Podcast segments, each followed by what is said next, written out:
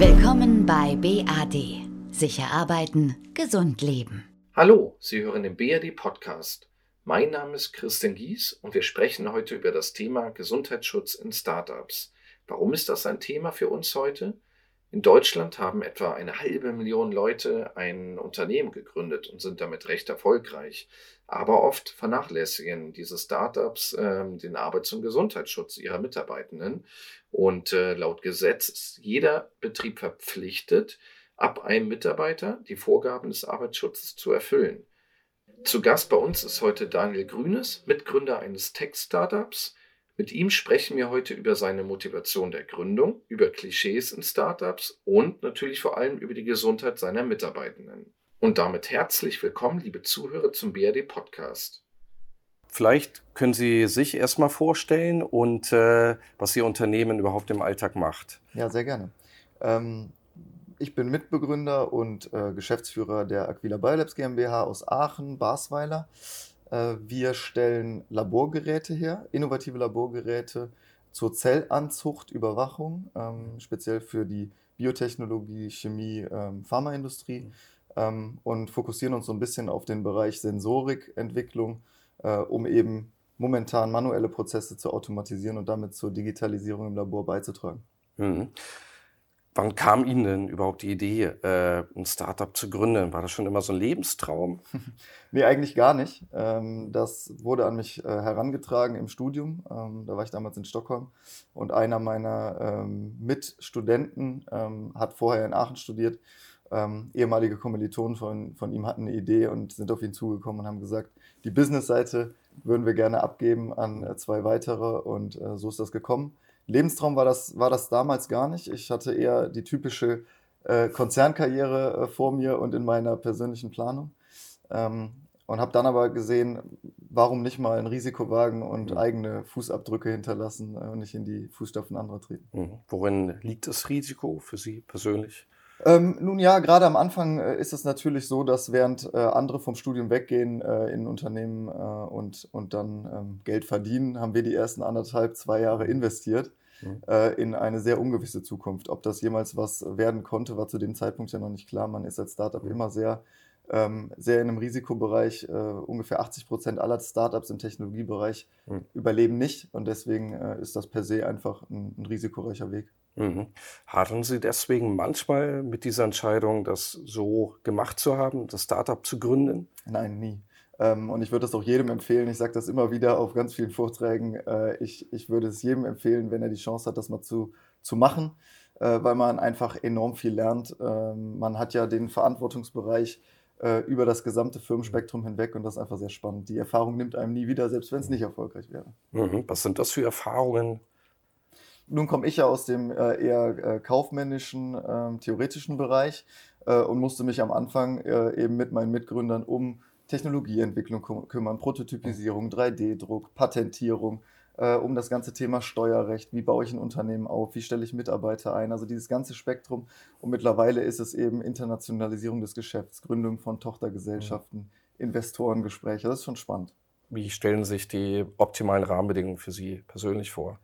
Ähm, also ich denke, das ist das, was, was typischerweise man auch mit, mit Startups verbindet. Ähm, wenn wir von Flexibilität sprechen, dann, äh, dann sprechen wir in erster Linie davon, dass man ähm, Erfolg eines Unternehmens nicht lokal bei sich selber äh, und anhand entsprechender Arbeitszeiten ähm, misst, sondern dass man sagt, was ist das Ziel, was ist die Vision des Unternehmens, ähm, wo wollen wir hin, was wollen wir erreichen ähm, und das dann eben äh, in der täglichen Arbeit umsetzt. Und wir messen eben nicht an 40-Stunden-Wochen, sondern erreichen wir unsere Ziele, ja oder nein. Und das ist eine Flexibilität, die, die ich mir so gerne erhalten würde.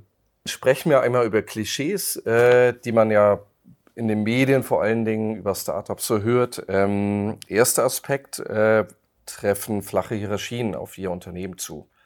Ja, mit Sicherheit. Ähm, wir versuchen unseren Mitarbeitern viel Verantwortung zu geben weil wir glauben, dass wenn ein Mitarbeiter Verantwortung hat, dass er sowieso das Beste fürs Unternehmen tut. Mhm. Überstunden ohne Ende ist auch so ein Klischee. Wie ist das bei Ihnen? Ähm, mal ja, ähm, aber ich würde sagen, im Mittel ähm, gleicht sich das ziemlich aus. Also wir haben äh, Tage, da arbeiten Mitarbeiter vier bis sechs Stunden und gehen dann nach Hause.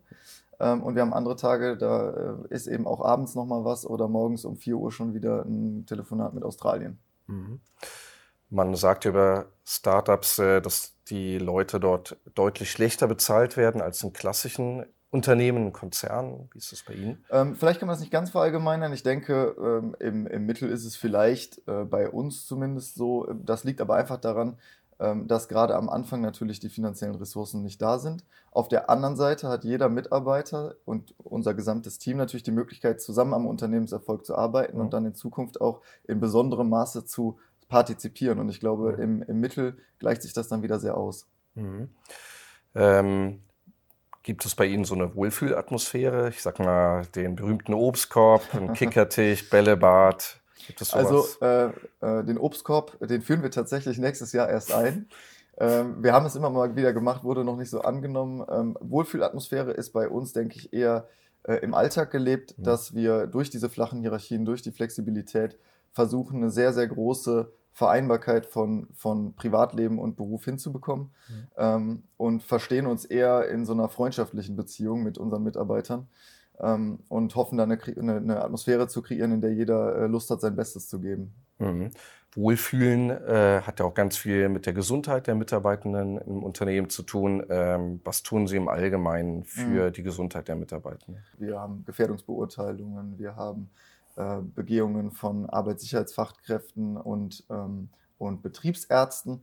Ähm, nichtsdestotrotz ist das, denke ich, ein Bereich, in dem gerade Startups und, und wir ganz persönlich noch Nachholbedarf haben, äh, weil wir natürlich sehr schnell wachsen. Oftmals wachsen die Räumlichkeiten nicht so mit äh, und dann sind, äh, sind schnell die Rahmenbedingungen natürlich äh, nicht mehr so ideal, wie man sich die eigentlich vorstellt.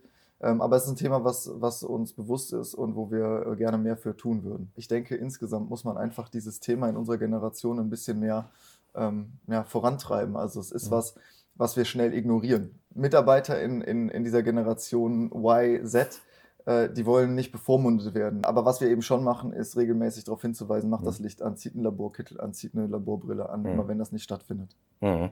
Laut einer Studie vom vergangenen Jahr allerdings, was Neues gibt es nicht, äh, mangelt es gerade in Startups so an äh, Arbeitsschutz, Gesundheitsschutzmaßnahmen. Äh, mhm. Sie haben es ja gerade schon so ein bisschen bestätigt. Äh, woran kann das generell liegen? Äh, ist das das sehr schnelle Wachstum zu Beginn? Oder? Ja, das ist genau, das ist, das ist ganz typisch. Das würde ich auch nicht nur auf den Gesundheitsbereich begrenzen, sondern auf diese ganzen ich sag mal, Vorgaben, die man als solche empfindet. Äh, das gilt genauso für den Versicherungsbereich. Das sind Dinge, die mhm. ignoriert man am Anfang. Ja. Ähm, man ist, ist das lästig? Entschuldigung. Ja, äh, oder? Ein, ja, ein Stück weit. Also, äh, beziehungsweise man ist sich dessen bewusst, aber man ist so in seinem schnellen Wachstum. Wir haben ja teilweise ja. Äh, eine Agilität. Wenn wir von agil sprechen, ist ja. das was ganz anderes, als wenn ein großer Konzern von agil spricht. Wir, wir sprechen von Entwicklungszeiten für Prototypen von zwei bis vier Wochen äh, und von der Idee bis zum äh, Produkt, was auf den Markt kommt, von einem Jahr. Ähm, in der Zeit ist natürlich alles wichtig, ähm, mhm. was, was mit dieser Produktentwicklung zu tun hat. Nur und vieles steht hinten nicht. an. Nur die Gesundheit. Genau, und das darf man aber gleichzeitig nicht vergessen. Mhm. Und das ist etwas, wo äh, wir Startups, denke ich, auch ganz viel von, von äh, mittelständischen und großen Konzernen lernen können, wie die das machen und, äh, mhm. äh, und was Mitarbeiter eben auch in Zukunft von uns als mhm. Arbeitgeber mhm. verlangen. Was wäre so ein typisches Vorbild, was Sie gut finden an Maßnahmen? Ich denke, es ist vor allem das Bewusstsein, was man schaffen muss, mhm. äh, wenn, man, wenn man weiß, äh, was Bewegung für einen tut, was äh, ein gesunder Schlaf für einen tut. Ähm, auch mal so ein bisschen äh, vielleicht die ein oder andere Rückenschule mitzumachen, mhm. aber vor allem das Thema, um das wir uns, denke ich, in, in dieser Generation viel kümmern müssen, äh, psychische Belastung, psychische Erkrankungen, äh, mhm. denen vorzubeugen äh, dann ist das etwas, was wir viel mehr in den Fokus rücken müssen, um in mhm. Zukunft mhm. auch noch innovativ sein zu können. Das heißt, Sie könnten sich vorstellen, äh, eine Art Beratung in regelmäßiger Abfolge zu haben, wenn man jetzt private wie berufliche Probleme, Herausforderungen hat, Konflikte im Team vielleicht ja, zu lösen hat. Ja. Das sehe ich auch als eine meiner Hauptverantwortungen äh, als Führungspersönlichkeit. Ähm, aber jetzt mache ich das natürlich alles so, wie ich denke, aus, meiner, aus meinem Empathieempfinden mhm. hinaus. Äh, und ich denke, das ist was, wo, wo wir von externen Partnern wie zum Beispiel Ihnen noch sehr viel mhm. lernen können. Ja, ähm, zur Zukunft noch. Letzte Frage, Herr Grünes. Wie sehen Sie die für sich selber, aber auch für Ihr Startup? Wie lange haben Sie noch Lust, das Startup zu führen? Also Lust haben wir, haben wir noch, noch alle und Ideen gehen uns auch nicht aus. Insofern äh, gucke ich positiv in die Zukunft, wie auch immer die sein mag. Ich denke, als Startup hat man den Vorteil, dass man eh mit äh, Unwägbarkeiten jeden Tag zu tun hat. Mhm. Insofern schauen wir mal, was die Zukunft bringt und da bin ich euphorisch. Das war Daniel Grünes. Vielen Dank, dass Sie heute unser Gast waren. Flache Hierarchien, schlechte Bezahlung, Überstunden ohne Ende, aber dafür ein Bällebad. Wir haben heute einiges von einem Startup-Gründer gehört, welche Klischees manchmal nur Klischees sind und nicht der Wahrheit entsprechen. Startups und Gesundheit ist hingegen durchaus noch eine Herausforderung für viele Startups. Das schnelle Wachstum, hat Daniel Grünes uns heute erzählt, war bei seinem Unternehmen das Problem, warum sie beim Arbeitsschutz und Gesundheitsschutz noch Nachholbedarf haben. BRD unterstützt Unternehmen aller Branchen beim Arbeitsschutz. Weitere Informationen erhalten Sie auf unserer Internetseite, speziell unter gesund.to-arbeitsschutz. Vielen Dank, liebe Zuhörer, für Ihr Interesse an dieser Podcast-Ausgabe. Bis zum nächsten Mal und bleiben Sie gesund.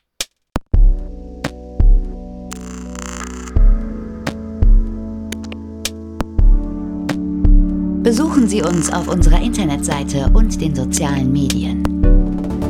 BAD. Sicher arbeiten, gesund leben.